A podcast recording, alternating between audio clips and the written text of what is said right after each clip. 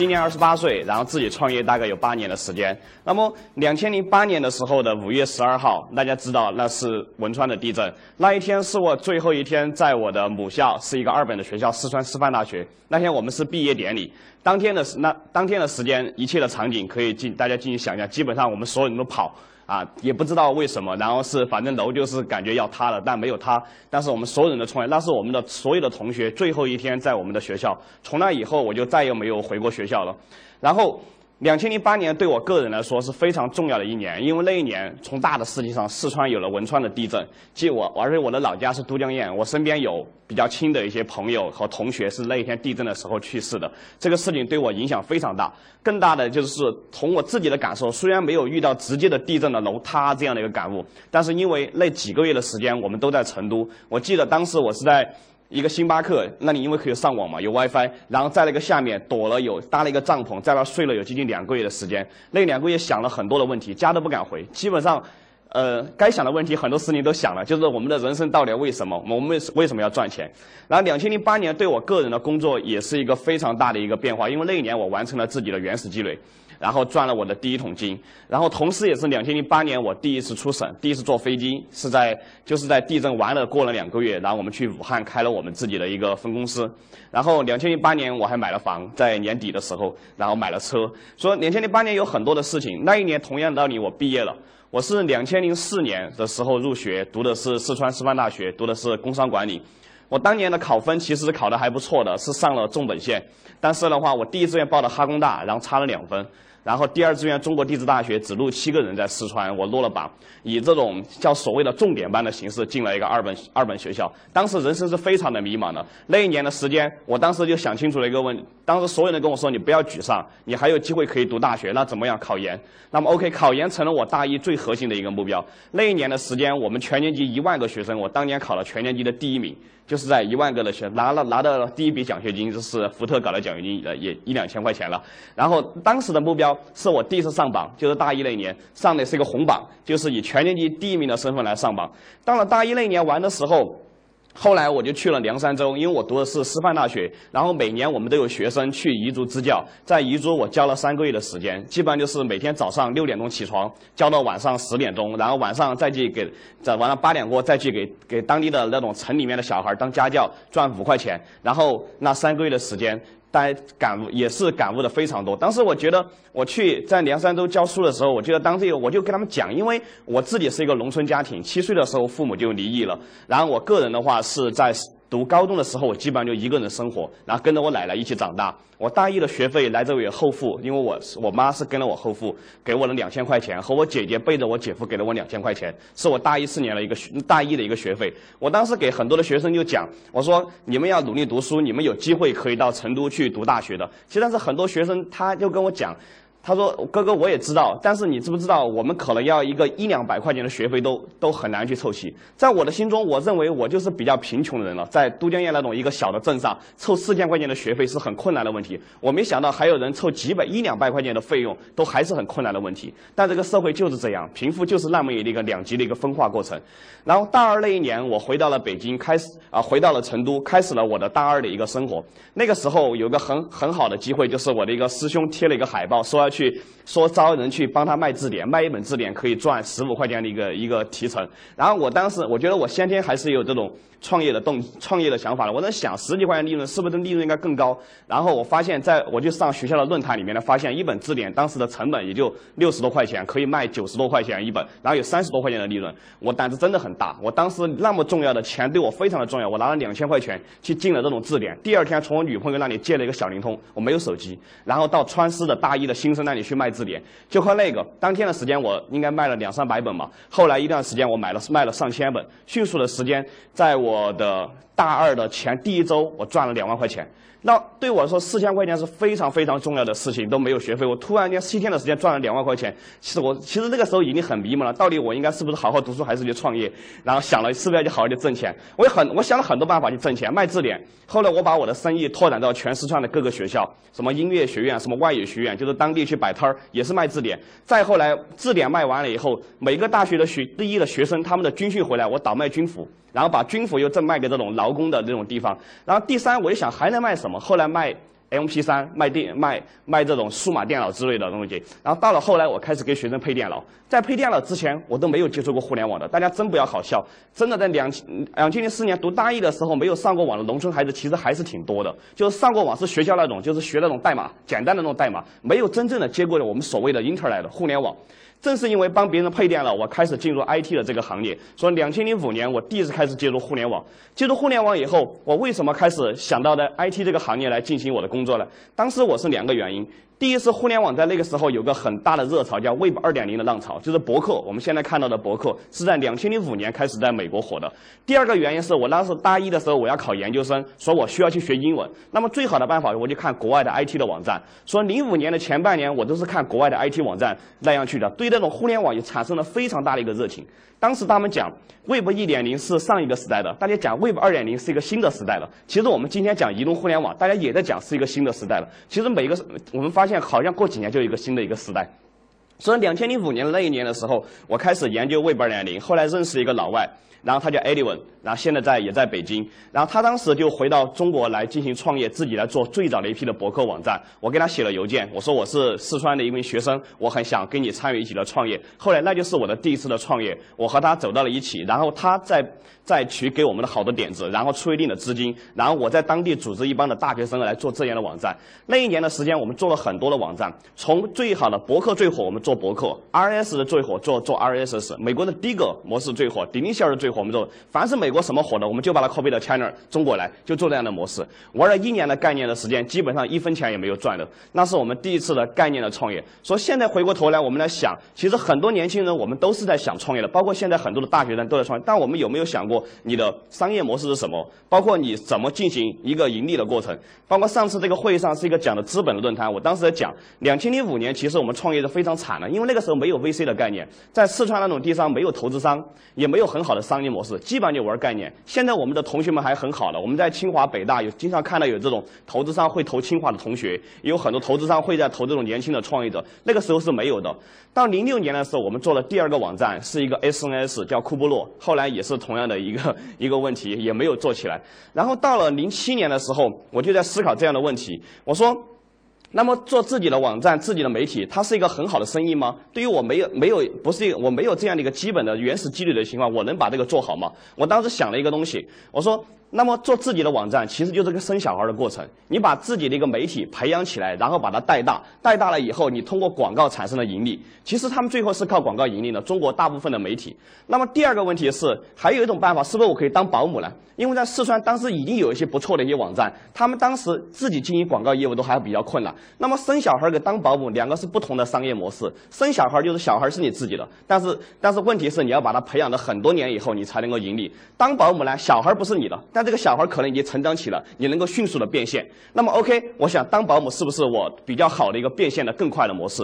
我当时带领了成都最早一个叫吃喝玩乐网，后来当了中保姆带领全搜索，让再当大的保姆带领腾讯啊、新浪啊这些地方所有的一些媒体，凡是他们到成都来要找代理公司，或者是我那个时候也是我第一次到北京，就是零八年后来以以以后，我就是经常去看，比如说迅雷搞活动，或者是猫扑搞活动，我就跟他们讲，你们在成都要不要招代理商？然后你们如果代理以上的话，那么我。可以成为你们代理商，后来果然在零七年的时候，我当时的机遇是做了腾讯，当时在地方的代理。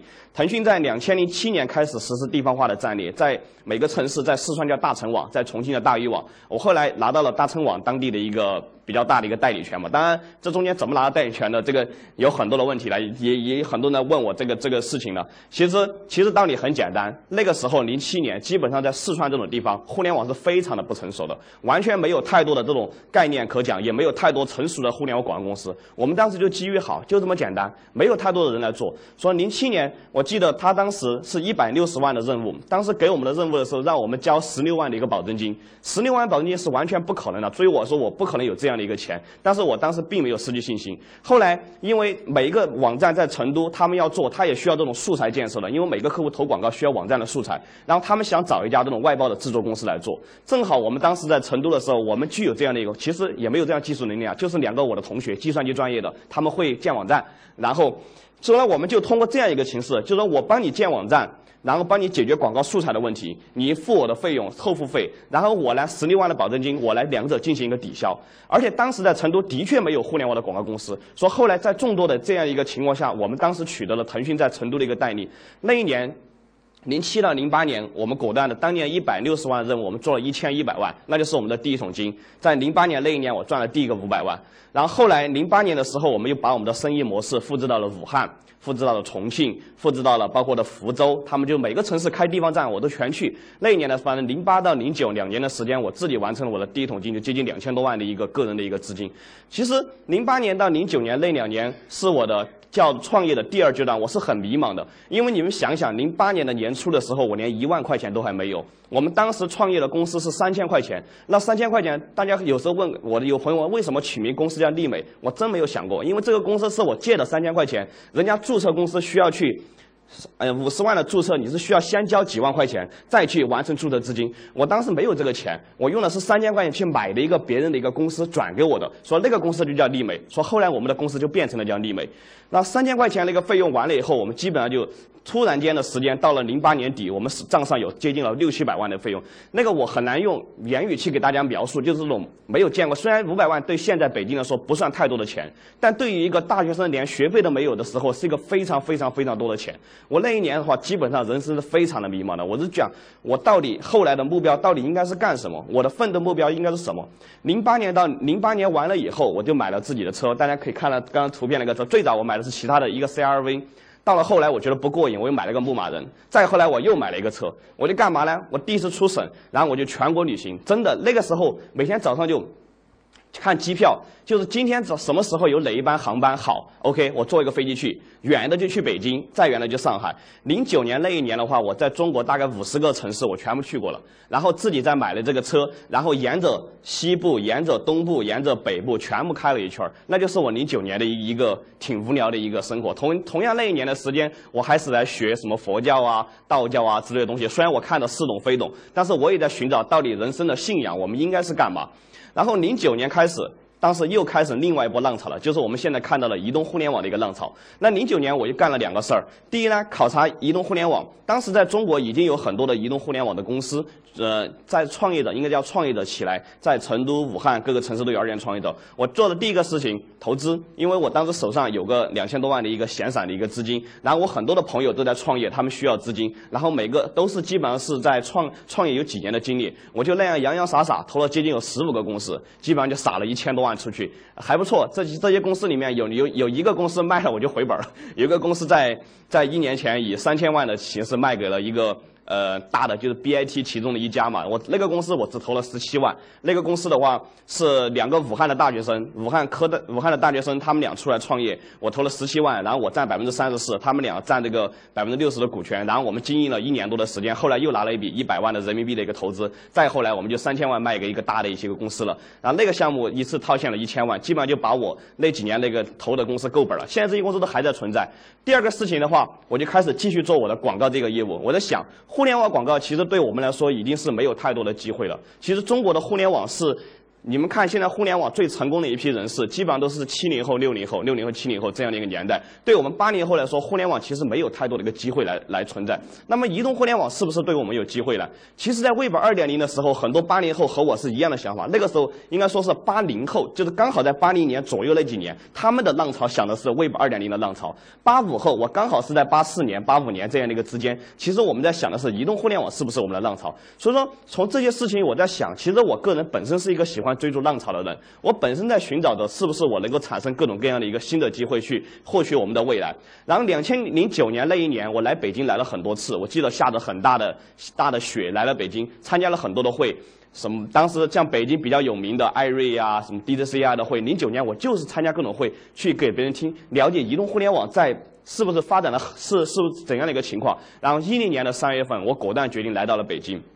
一零年三月份，我们也是开着这个车，我们两个人到了北京，而且很巧，我们到了北京以后，我们的办公室就是在楼上。当然不是我租的办公室，是我的一个朋友他的办公室。然后他那个办公室挂了三个牌子，他的公司、我的公司还有一个另外一个公司，其实只有一百个平方。然后我们公司两个人，总共的房租的话，我记得当时应该是一万多，因为很小，在楼上很小的地方。那那就是我们在北京来的第一个办公室。一零年当年我们过来以后，第一年。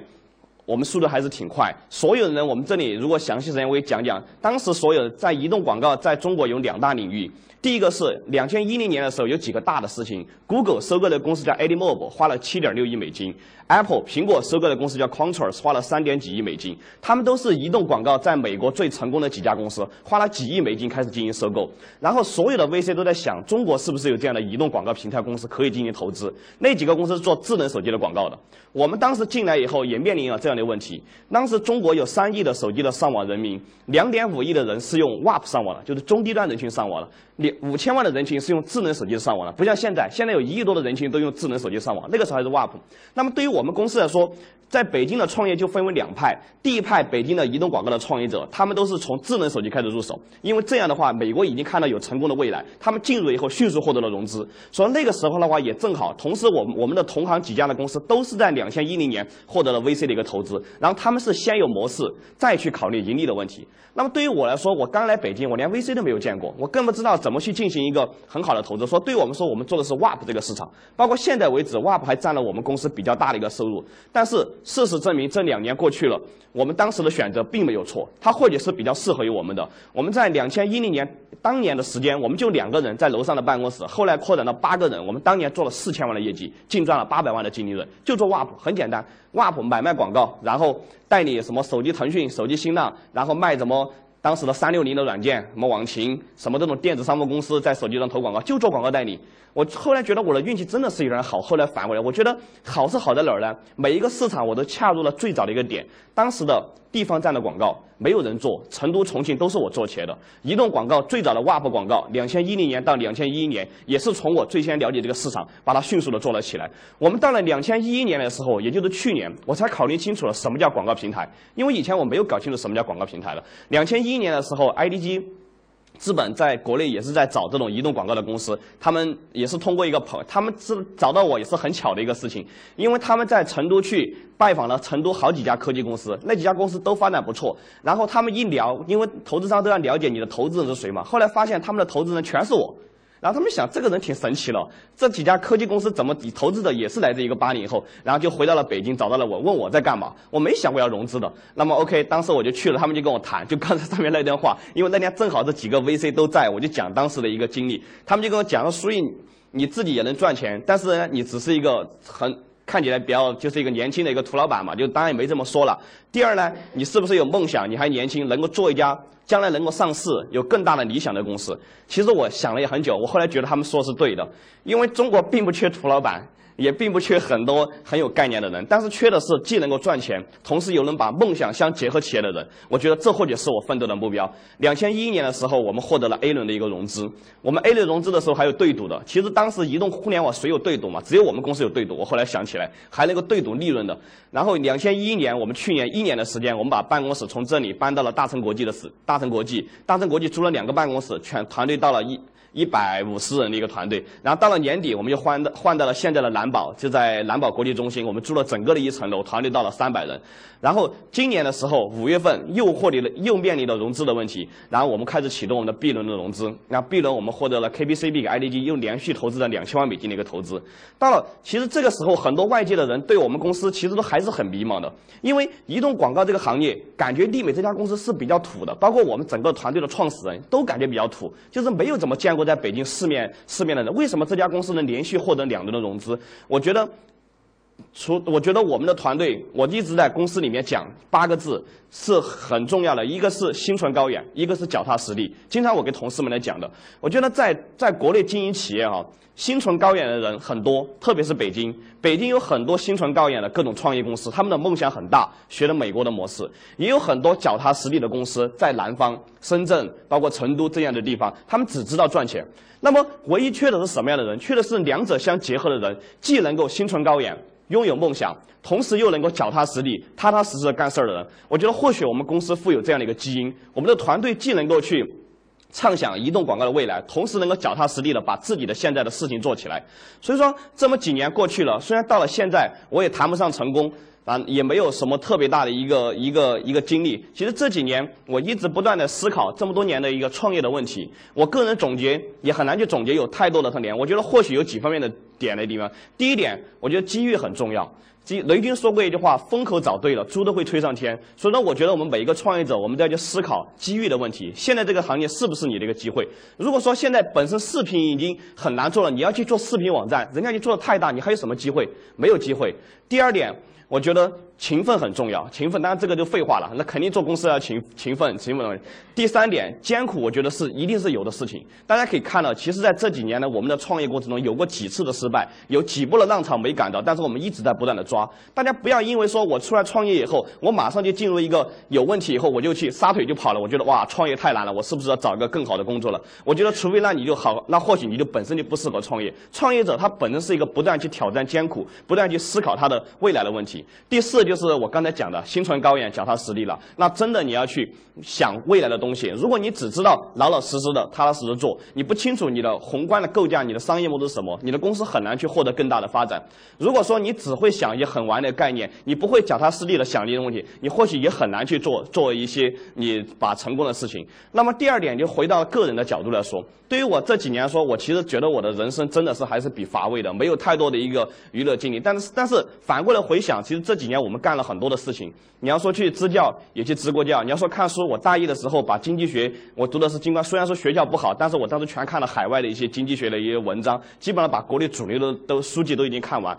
你要说旅游，我这几年去过了几十个国家，然后去过中国的几十个的城市。其实其实人生很多时候就是在我们的不断的思想，我们到底要寻找未来。包括现在为止，很多人问我为什么这么早就结婚，因为很多人感到想来看待我说。